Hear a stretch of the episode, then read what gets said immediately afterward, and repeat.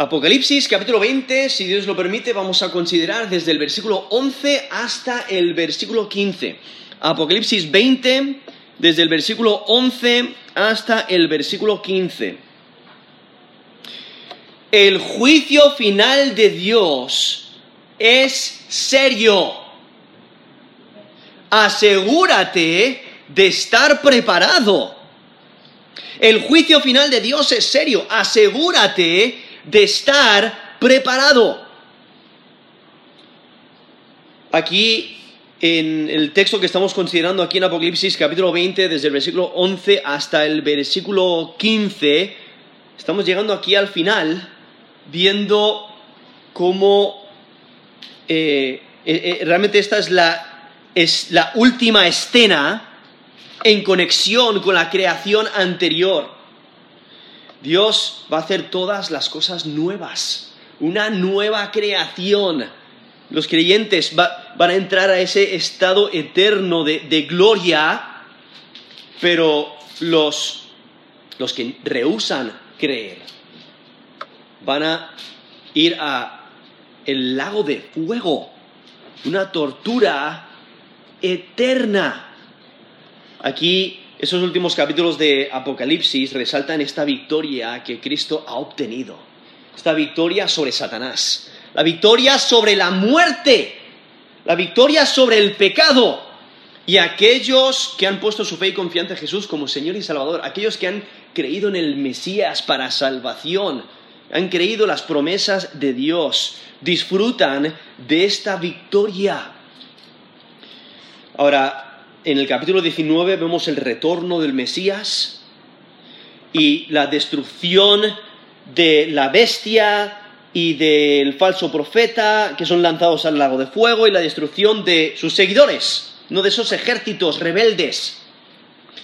El dragón, quien es Satanás, en capítulo 20, los primeros tres versículos, lanzado al abismo, atado, y Dios le va a desatar después del milenio con el propósito, porque tiene un propósito, de, destruir a los rebeldes, de demostrar que continúan siendo rebeldes. Vemos ahí en, en Apocalipsis 20, del 4 hasta el versículo 6, donde resalta a aquellos que son bienaventurados por participar de la primera resurrección.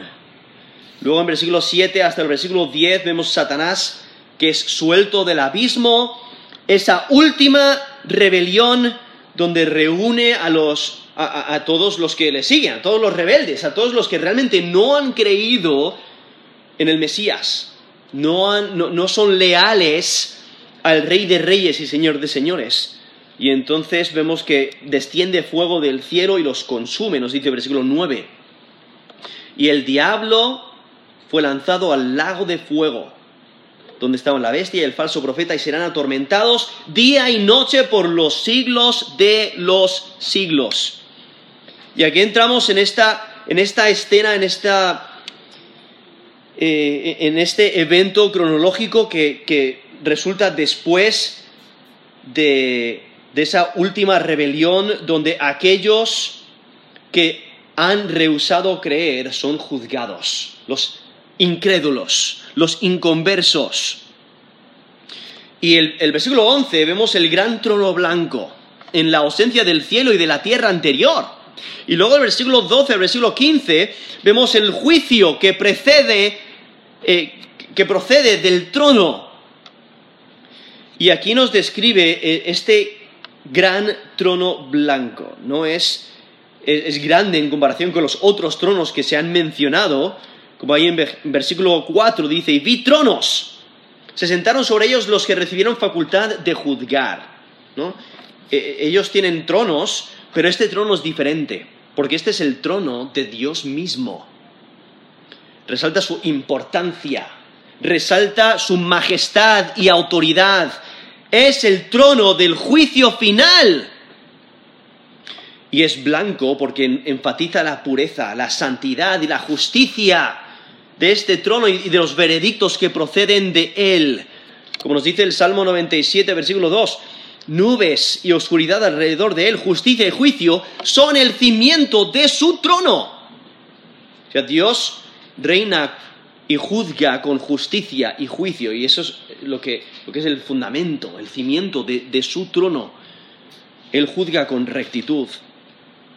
Ahora, hay algunos que piensan que solamente habrá un juicio futuro, pero al examinar los textos en las escrituras más detalladamente, se pueden observar varias fases de juicio.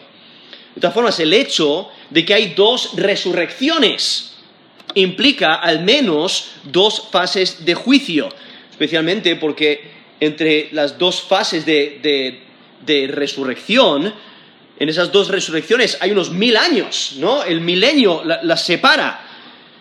Eh, y entonces aún vemos a los mártires, que nos resalta aquí en el versículo 4 y versículo 5, que son resucitados, ellos son juzgados antes de aparecer, eh, antes de que aparezca el gran trono blanco, y los que se sentaron sobre los tronos, que componen la esposa del Cordero y los ejércitos del Cordero, ellos fueron juzgados antes que los mártires. Entonces, viendo eh, diferentes fases de juicio, porque en el rapto, ¿no? En el rapto la iglesia es eh, trasladada, ¿no? Y los creyentes, los que han muerto eh, con por su fe en el Mesías, son llevados al, al cielo y ellos son juzgados. No, no es un juicio de condenación, porque Cristo ya tomó la condena de, aquellos que han creído en Él para salvación, sino son, son juzgados y recompensados, ¿no? Porque hay que recordar, no hay condenación para el creyente, nos dice Romanos 8.1, ninguna condenación hay para los que están en Cristo Jesús. Eso es Romanos 8.1.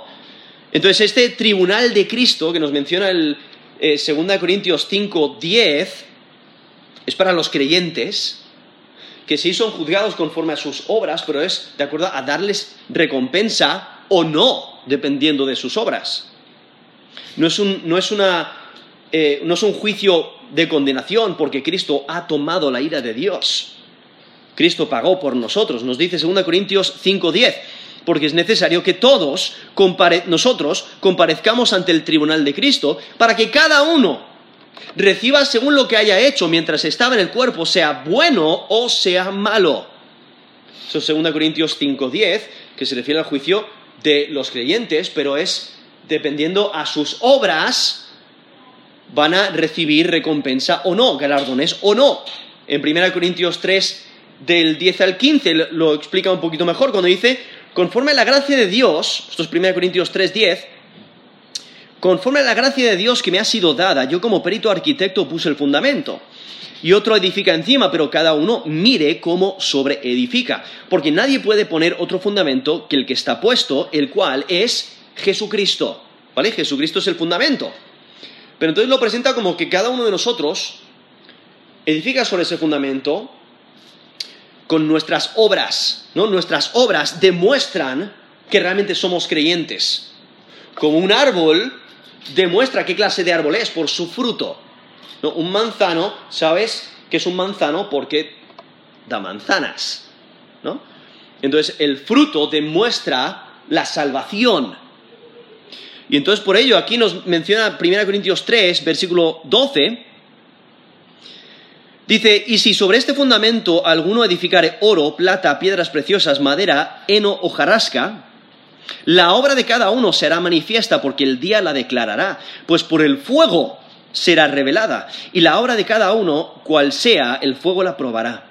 Si permaneciere la obra de alguno que sobreedificó, recibirá recompensa. Si la obra de alguno se quemare, él sufrirá pérdida si bien él mismo será salvo, aunque así como por fuego. ¿No? Esto es 1 Corintios 3, del 10 al 15, está describiendo este juicio de los creyentes juzgados conforme a sus obras, no para condenación, sino para recibir recompensa o no. Entonces lo presenta como un edificio. si dependiendo a cómo construyes tus obras, si son buenas o no, vas construyendo un edificio, pero es probado con fuego. Y por eso describe diferentes materiales. Menciona ahí en versículo 12 oro, plata, piedras preciosas, madera, heno hojarasca. Depende a, cómo edificas, las buenas obras que haces o, las malas obras que haces, vas a ser recompensado. No. Si ese edificio se mantiene, o lo, que sobrevive el fuego de, prueba, entonces eso eh, recibes recompensa por ello. Pero si no, no recibes recompensa. Entonces, ese es el juicio para los creyentes. Pero aquí, en Apocalipsis capítulo 20, del versículo 11 al versículo 15, no está hablando de ese evento. Está hablando del juicio final, pero es el juicio de los incrédulos, de los que no han participado de la primera resurrección, sino es la segunda resurrección. Y son resucitados para ser juzgados, para que todo el mundo sepa que sí son culpables, definitivamente sus obras demuestran sus lealtades y son lanzados al lago de fuego. Son condenados. Y es que el, juicio del gran trono blanco es la última fase de juicio. Es el juicio de todos los incrédulos. ¿No? Los creyentes tienen que dar cuenta delante de Dios, eh, al igual que los incrédulos pero hay una separación, ¿no? Hay una separación. Eh, los incrédulos son juzgados distinguiéndolos de aquellos que son salvos, como en Mateo 25, del 31 al 33. Dice, cuando el Hijo del Hombre venga en su gloria y todos los santos ángeles con él, entonces se sentará en su trono de gloria. Y, y serán reunidas delante de él todas las naciones y apartará los unos de los otros como aquel que aparta al pastor las ovejas de los cabritos. Y pondrá las ovejas a su derecha y los cabritos a su izquierda. Eso es Mateo 25, del 31 al 33. ¿No? Dios sabe quiénes son suyos y los juzga y los aparta. ¿no? Dependiendo si han puesto su fe y confianza en Jesús como Señor y Salvador o no. Y es que aquí vemos el trono, el gran trono blanco, dice, y al que estaba sentado en él. El, texto no nos dice quién es el que está sentado en el trono, pero en Apocalipsis, Dios Padre es quien se ha estado sentando en este trono, es, es, su trono. Por ejemplo, en Apocalipsis, Apocalipsis 19.4 dice, los 24 ancianos y los cuatro seres vivientes se postraron en tierra y adoraron a Dios que estaba sentado en el trono. Decían, amén, aleluya. Eso es Apocalipsis 19, versículo 4. Aún en la profecía de Daniel, la profecía de Daniel, en capítulo 7, del 9 al 10, dice, estuve mirando hasta que fueron puestos tronos y se sentó un anciano de días cuyo vestido era blanco como la nieve, ¿no? Está hablando de Dios Padre, el anciano de días. Y el pelo de su cabeza como la lana limpia, su trono llama de fuego y las ruedas del mismo fuego ardiente. Un río de fuego procedía y salía de delante de él. Millares de millares le servían y millones de millones asistían delante de él. El juez se sentó y los libros fueron abiertos, ¿no? Entonces vemos ahí al, a Dios Padre sentado en el trono y juzgando.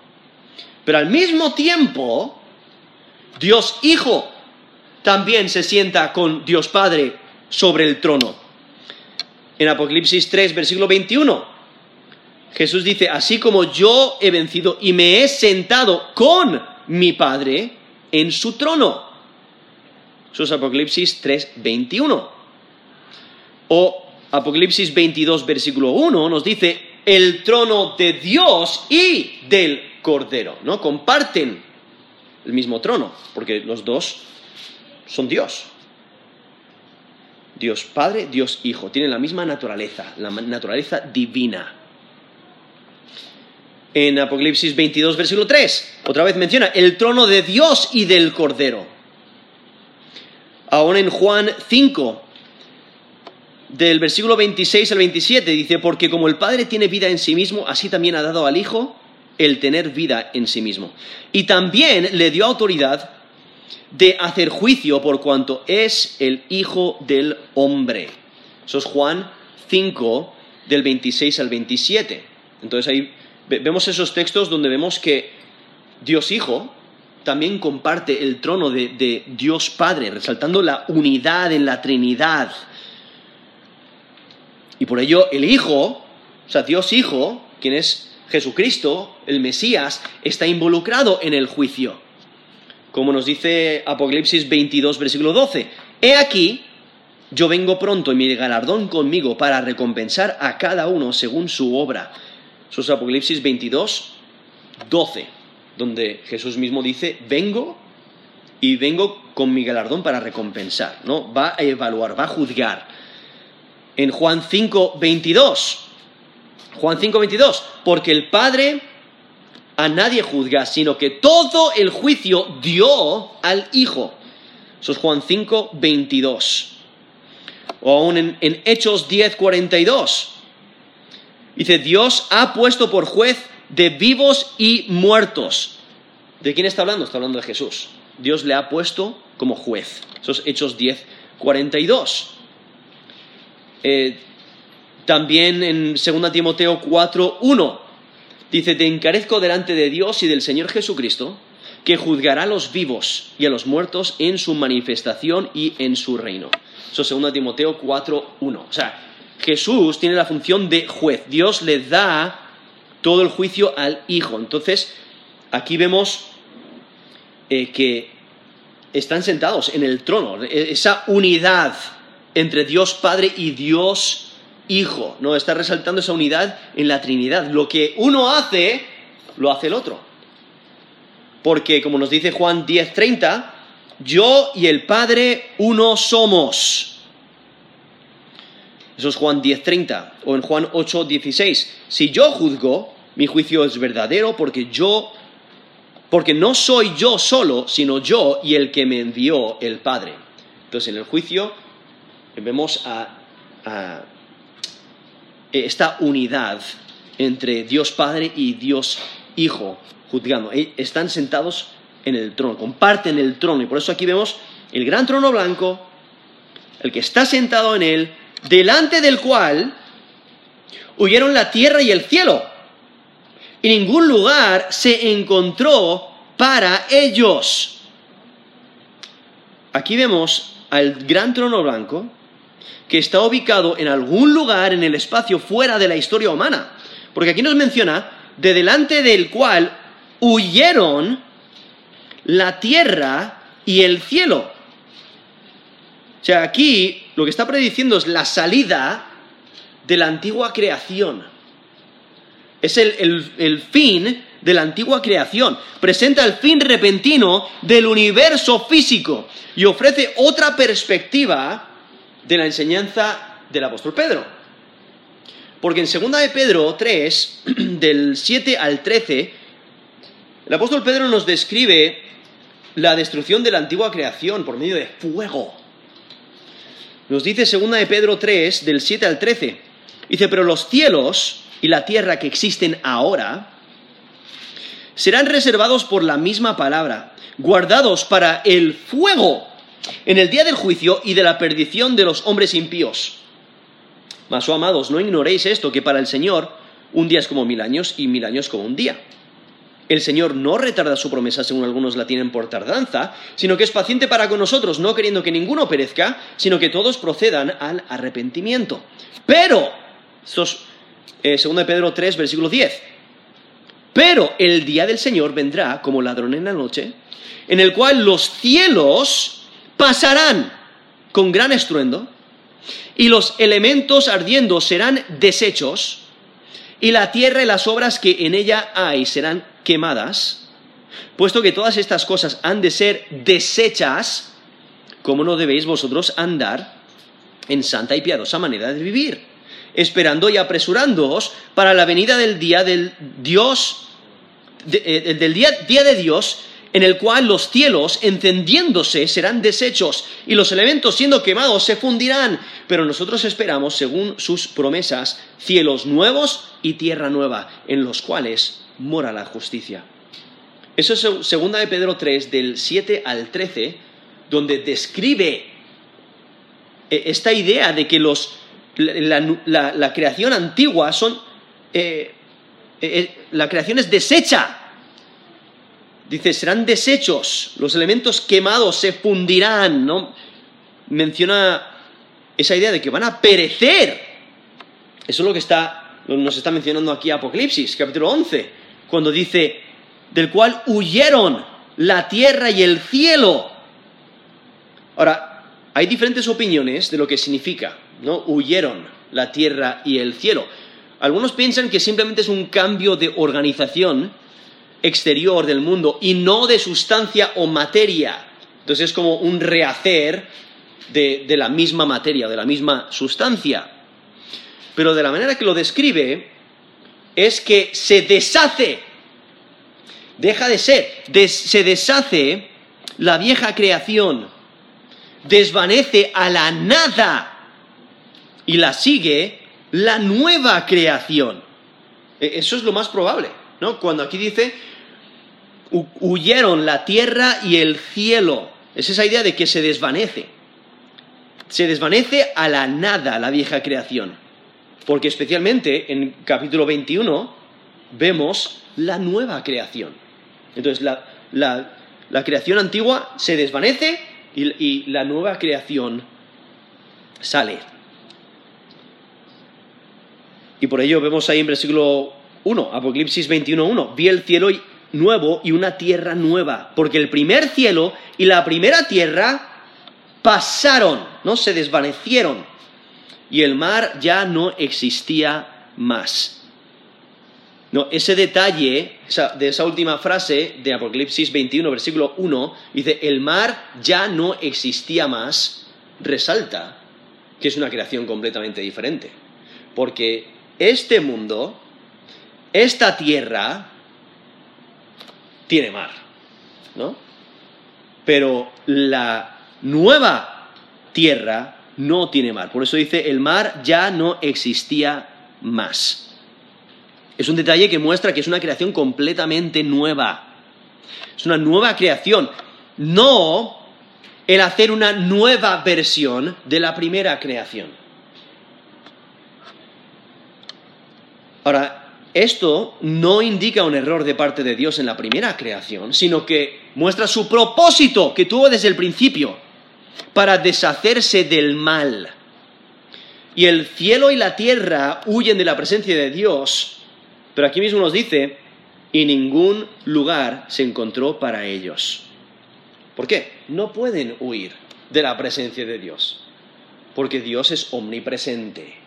Él está en todas partes. Es como el salmista. Salmo 139, versículo 7. ¿A dónde me iré de tu espíritu?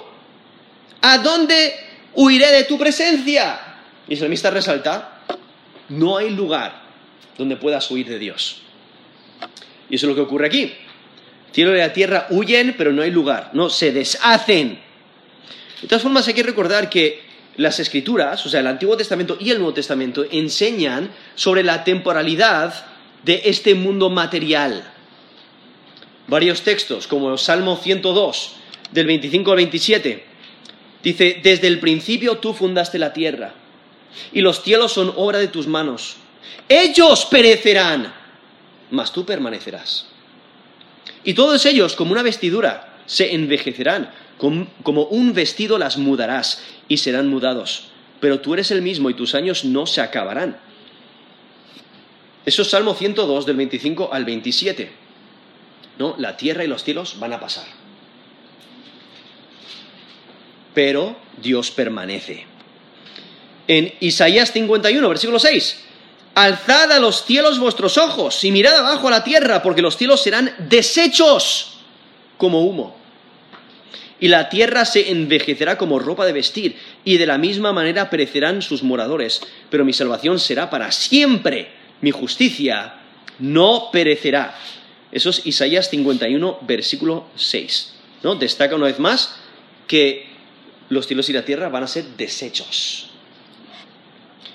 Mateo 24, versículo 35. El cielo y la tierra pasarán, pero mis palabras no pasarán. Eso es Mateo 25, versículo 35. Y aún ese texto que acabo de leer en, en 2 de Pedro 3, en versículo 10, dice, los cielos, los cielos pasarán con gran estruendo y los elementos ardiendo serán deshechos y la tierra y las horas que hay en, en, que en ella hay serán quemadas, ¿no? Hay muchos textos, ¿no? Que mencionan la temporalidad de este mundo material y es que este mundo va a ser deshecho, va a llegar su fin, y describe que se deshace y desaparece la antigua creación y, Dios crea una nueva creación. Ahí en el capítulo 21 lo, menciona. Y entonces aquí vemos en Apocalipsis versículo 20, perdón, capítulo 20, versículo 11, el, el gran trono blanco, el que estaba sentado sobre él, huyen el cielo y la tierra, ningún lugar se, encontró para ellos, ¿no? Ha, cesado, ha llegado el fin de la, de la antigua creación. Y en versículo 12 dice, y vi a los muertos, grandes y pequeños, de pie ante Dios, y los libros fueron abiertos, y otro libro fue abierto, el cual es el libro de la vida, y fueron juzgados los muertos por las cosas que estaban escritas en los libros, según sus obras. Esto es Apocalipsis 20, versículo 12.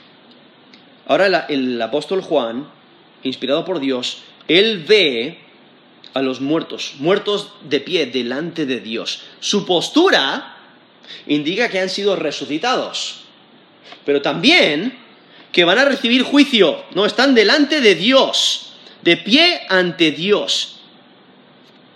Lo que el texto insinúa es que esta es la segunda resurrección. ¿Quiénes han participado de la primera resurrección? Los creyentes, en diferentes fases. Pero la segunda resurrección es para los incrédulos. Por ello, lo, vemos aquí en Apocalipsis capítulo 20, versículo 5. Dice, pero los otros muertos no volvieron a vivir hasta que se cumplieron los mil años. Esto es lo que está ocurriendo ahora. Antes estaba hablando de la primera resurrección, Dios que son bienaventurados que participan de esta primera resurrección. ¿Por qué? Porque nos dice el, versículo 6, la segunda muerte no tiene potestad sobre estos. ¿Por qué la, segunda muerte no tiene potestad sobre estos? Porque ellos han puesto su fe y confianza en el Mesías, en el Salvador. Y han sido resucitados para vida, pero los que no han puesto su fe y confianza en Dios para salvación, son resucitados para condenación, para muerte y lanzados al lago de fuego. Lo cual, ¿qué es, ¿cuál es la, la, segunda muerte? El versículo 14, Apocalipsis 20, 14 nos menciona, es el lago de fuego. Esa es la segunda muerte. Y entonces aquí, resalta aquí el versículo 12, aquí Apocalipsis 20, versículo 12, los muertos grandes y pequeños. No, ahí están incluidos toda condición social, todo estatus, los insignificantes y los extremadamente importantes, todos están ahí. Porque Dios no hace acepción de personas, nos dice Romanos 2.11. ¿no? no hay acepción de personas para con Dios, nos dice. Es Romanos 2, versículo 11. Todos los que reciben este juicio han muerto. Por eso nos dice, vi a los muertos.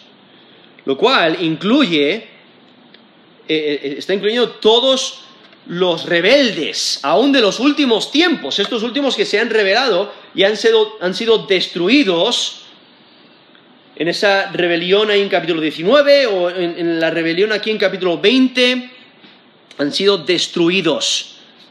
Y lo que se cumple es el, principio de muerte y, luego juicio, como en Hebreos 9, 27 dice, de la manera que está establecido para los hombres, que mueran una sola vez.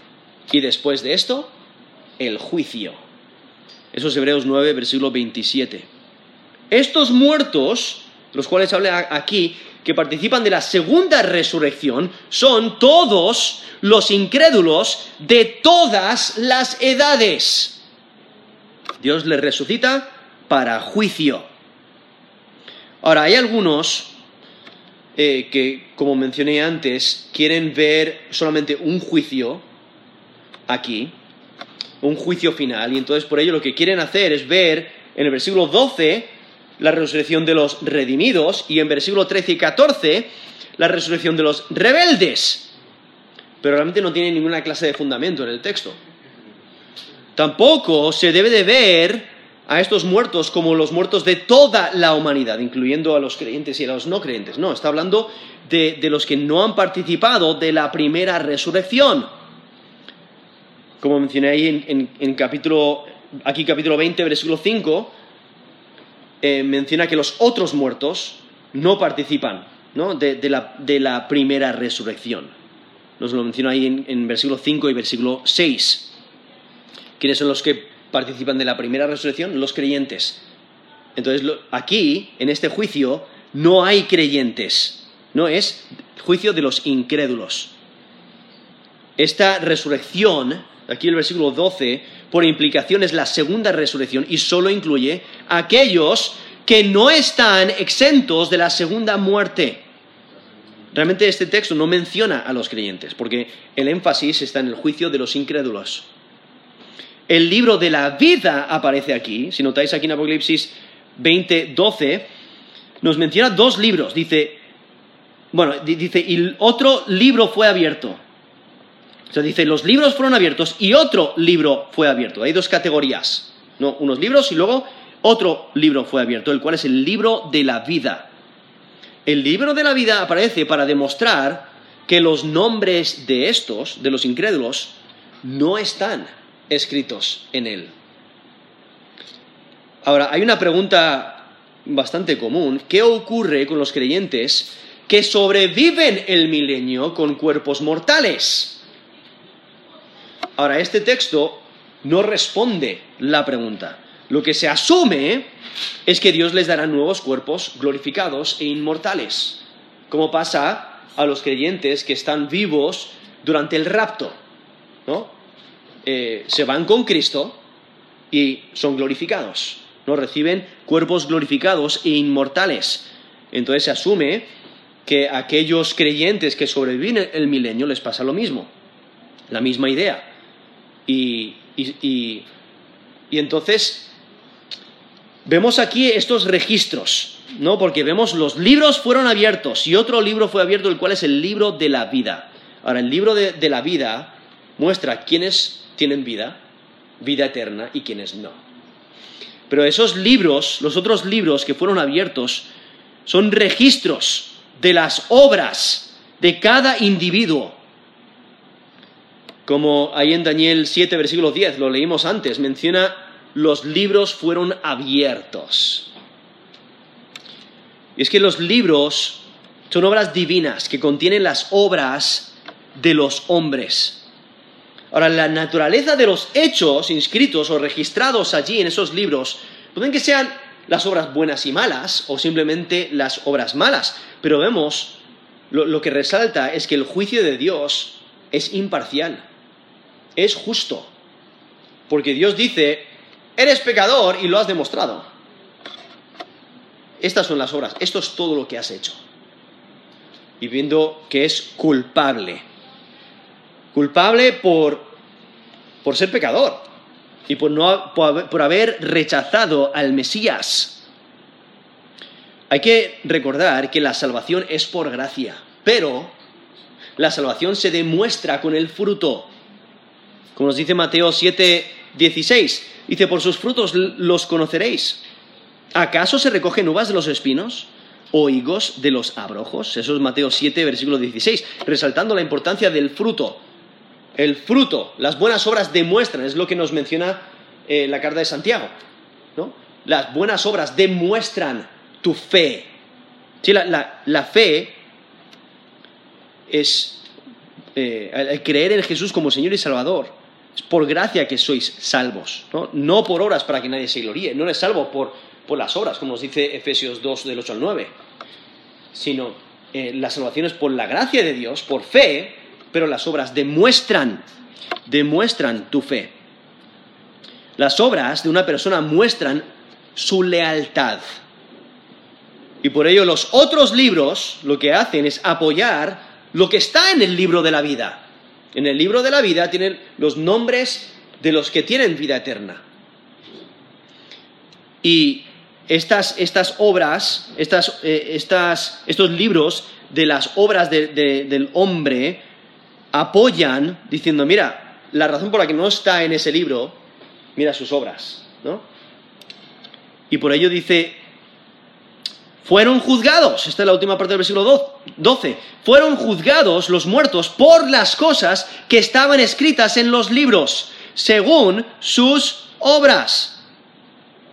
O sea, el libro de, la vida es un registro divino de todo creyente. Aquí vemos que el, libro de la vida demuestra si, tienen vida o no. Entonces son juzgados de acuerdo a sus obras. También lo resalta la última frase del versículo 13, cuando dice, fueron juzgados cada uno según sus obras. Y es que aquí en versículo 13 eh, vemos como el, el mar entrega a los muertos que había en él. La muerte y el Hades entregaron los muertos que había en ellos y fueron juzgados cada uno según sus obras. Lo que hace el apóstol Juan es volver al, evento antes de que los libros fueran abiertos y el juicio ocurriera y describe esta resurrección de los muertos de diferentes áreas, dependiendo a dónde habían muerto, y los muertos reciben su sentencia. Esta resurrección es para muerte. ¿No? Los creyentes resucitan para vida, los incrédulos resucitan para muerte, como nos menciona Juan 5:29.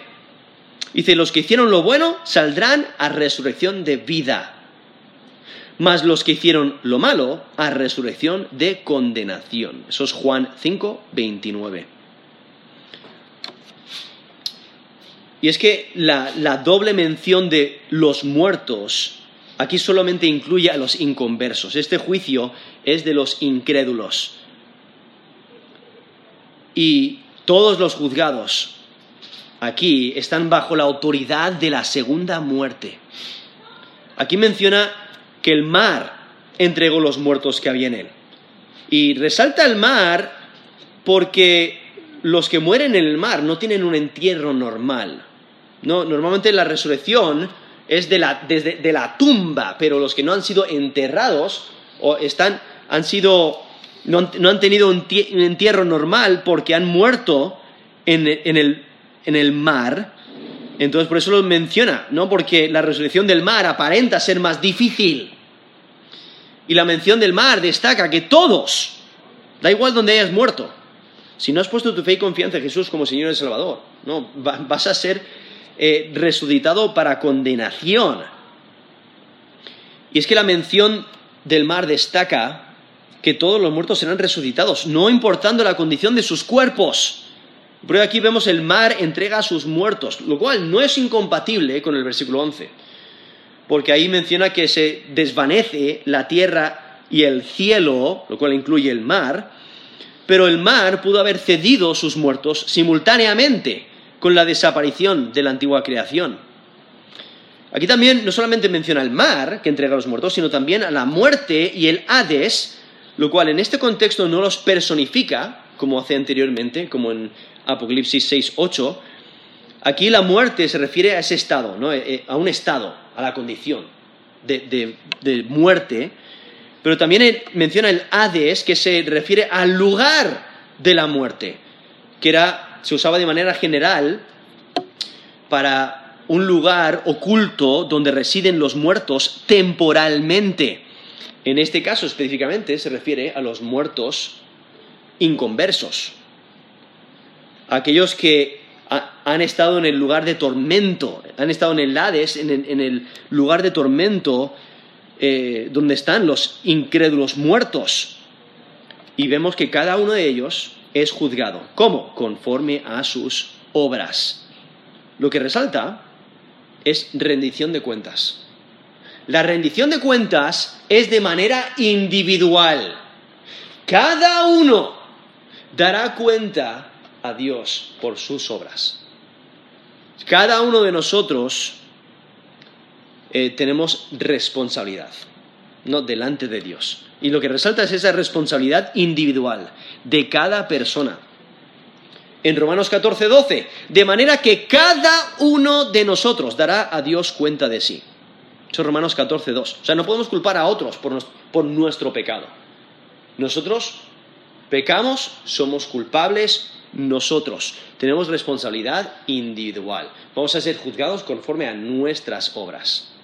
No vamos a ser juzgados conforme a los pecados de los demás. No, conforme a nuestros pecados. ¿Y quién es el que peca? Tú eres el que pecas. Tú eres responsable por tu pecado. Y por ello vemos esa responsabilidad individual de cada persona. En 1 Pedro 1.17 dice, invocáis por Padre aquel que sin acepción de personas juzga, según la hora de cada uno, conducíos en temor todo el tiempo de vuestra peregrinación. No, juzga según la obra de cada uno. Tenemos responsabilidad individual. Lo maravilloso es que aquellos que hemos puesto nuestra fe y confianza en Jesús como Señor y Salvador, Cristo ha pagado por nuestros pecados. Pero aún así tenemos que dar cuentas a Dios por nuestras obras y ser recompensados de acuerdo a nuestras obras, como mencioné antes. Este pasaje no enseña salvación por las obras, sino la condenación por las obras. Nuestras, nuestras obras demuestran si somos creyentes o no. ¿No? Damos fruto. Y entonces vemos aquí el versículo 14 dice, y la muerte y el Hades fueron lanzados al lago de fuego. Esta es la muerte segunda. Ahora, en el lenguaje original añade otra frase, repite la frase eh, el lago de fuego, como por ejemplo en la Biblia de las Américas. Dice, esta es la muerte segunda, el lago de fuego. O sea, no, no solamente dice, la muerte y el Hades fueron lanzados al lago de fuego, esta es la muerte segunda, el lago de fuego. No simplemente añade, repite esa frase. Aquí en la Reina Valera eh, pensaron que era suficiente mencionarlo una vez y por eso lo tenemos ahí una vez, pero vemos el lago de fuego. Y este juicio destaca el fin de la muerte. O sea, la muerte y el Hades son lanzados al lago de fuego. Aquí la perspectiva cambia porque ahora sí personifica a la muerte y al Hades como compañeros inseparables. Realmente los, presenta como si fueran monstruos, monstruos que devoran a las generaciones anteriores, llevándoles a la tumba, a la muerte. Pero ellos reciben la misma condición que sus presas. Son lanzados al lago de fuego. Lo cual, ¿quién es el último enemigo? La muerte. Nos dice Isaías 25:8, destruirá la muerte para siempre y enjugará Jehová el Señor toda lágrima de todos los rostros y quitará la afrenta de su pueblo de toda la tierra, porque Jehová lo ha dicho. O en Oseas 13, 14, de la mano del Seol los redimiré, los libraré de la muerte. Oh muerte, yo seré tu muerte y seré tu destrucción, oh Seol. La compasión será escondida de mi vista. Oseas 13, 14. 1 Corintios 15, 26. El postrer enemigo que será destruido es la muerte. Y luego saltando al versículo 54 al 56. Esto es 1 Corintios 15, del 54 al 56. Cuando esto corruptible se haya vestido de incorrupción y esto mortal se haya vestido de inmortalidad, entonces se cumplirá la palabra que está escrita. Sorbida es la muerte en victoria. ¿Dónde está, oh muerte, tu aguijón? ¿Dónde, oh sepulcro, tu victoria? Está escribiendo el fin de la muerte. O sea, la muerte ya no eh, amenazará la humanidad. Porque en la nueva creación ya no habrá muerte. Nos menciona ahí Apocalipsis 4, versículo 20, eh, perdón, Apocalipsis 21, versículo 4. Nos menciona enjugará Dios toda lágrima de los ojos de ellos y ya no habrá muerte, ni habrá más llanto, ni clamor, ni dolor, porque las primeras cosas pasaron. O sea, aquí es donde vemos Dios destruir la muerte. El lago de fuego, aquí nos menciona, es la segunda muerte. Y es que los rectos disfrutan un grado superior de vida, pero los rebeldes sufren un grado superior de muerte. Y es que el lago de fuego es una realidad, es una realidad física, es una realidad eh, espiritual. Es un lugar real donde los incrédulos van a sufrir por toda la eternidad. Y van a sufrir eh, de, la manera que menciona aquí eh, este juicio, va a ser, un sufrimiento extremo y va a haber diferentes niveles, cada uno conforme a su obra, pero va a ser horrible, una tortura eterna. Y por ello resalta aquí el versículo 15, el que no se halló inscrito en el libro de la vida fue lanzado al lago de fuego. Este texto predice la condenación de todos los que no creen en el Mesías. Aunque cada uno cada individuo es juzgado por sus obras. El libro de la vida decide dónde va a pasar la eternidad. Y el juicio se basa en si sus nombres están en el libro de la vida o no. Su destino se determina por su falta de vida espiritual. Estos, estos inconversos no han querido creer, no tienen vida espiritual. Entonces, ¿qué es lo que reciben? Muerte. Y es que los que persisten en su rebelión siguen a Satanás al lago de fuego. Satanás ya ha sido lanzado al lago de fuego a este punto. Nos, lo menciona en el versículo 10. Satanás es lanzado al, al lago de fuego. Todos, todos sus seguidores son lanzados al lago de fuego. Los únicos que son salvos son los que creen en Jesús como Señor y Salvador. Los que están inscritos en el libro de la vida. Y a este punto, no hay una segunda oportunidad. El malvado es atormentado por toda la eternidad. Porque el lago de fuego se refiere al infierno final. Ahora, eh, el, el que muere sin Cristo es llevado a un lugar temporal, de castigo. Pero va a ser resucitado en el juicio final, condenado y lanzado al lago de fuego, que va a ser su destino final, un infierno final. Y es que el lago de fuego es el lugar de castigo después del juicio. Y está diseñado para castigar a individuos. Y no implica aniquilación. No es que de repente dejan de ser. Porque de la manera que lo describe la escritura, es una tortura eterna, que no, se, no termina en Isaías 66, versículo 24. Vemos cómo Isaías lo describe de una manera muy intensa. Dice, porque su gusano nunca morirá, ni su fuego se apagará. Eso es Isaías 66, versículo 24. Jesús mismo usa la misma descripción en Marcos 9, 48. Jesús lo describe también en, en Mateo 13, 42 Dice, los echarán en el horno de fuego, allí será el lloro y el crujir de dientes. Eso es Mateo 13, 42. Y en Apocalipsis 14, 11 dice, el humo de su tormento sube, sube por los siglos de los siglos, y no tienen reposo de día ni de noche. Eso es Apocalipsis 14, 11. En Apocalipsis 21, versículo 8, Dice, pero los cobardes e incrédulos, los abominables y homicidas, los fornicarios y hechiceros, los idólatras y todos los mentirosos tendrán su parte en el lago que arde con fuego y azufre, que es la muerte segunda. O sea, todos los malvados serán lanzados al lago de fuego, una tortura interminable.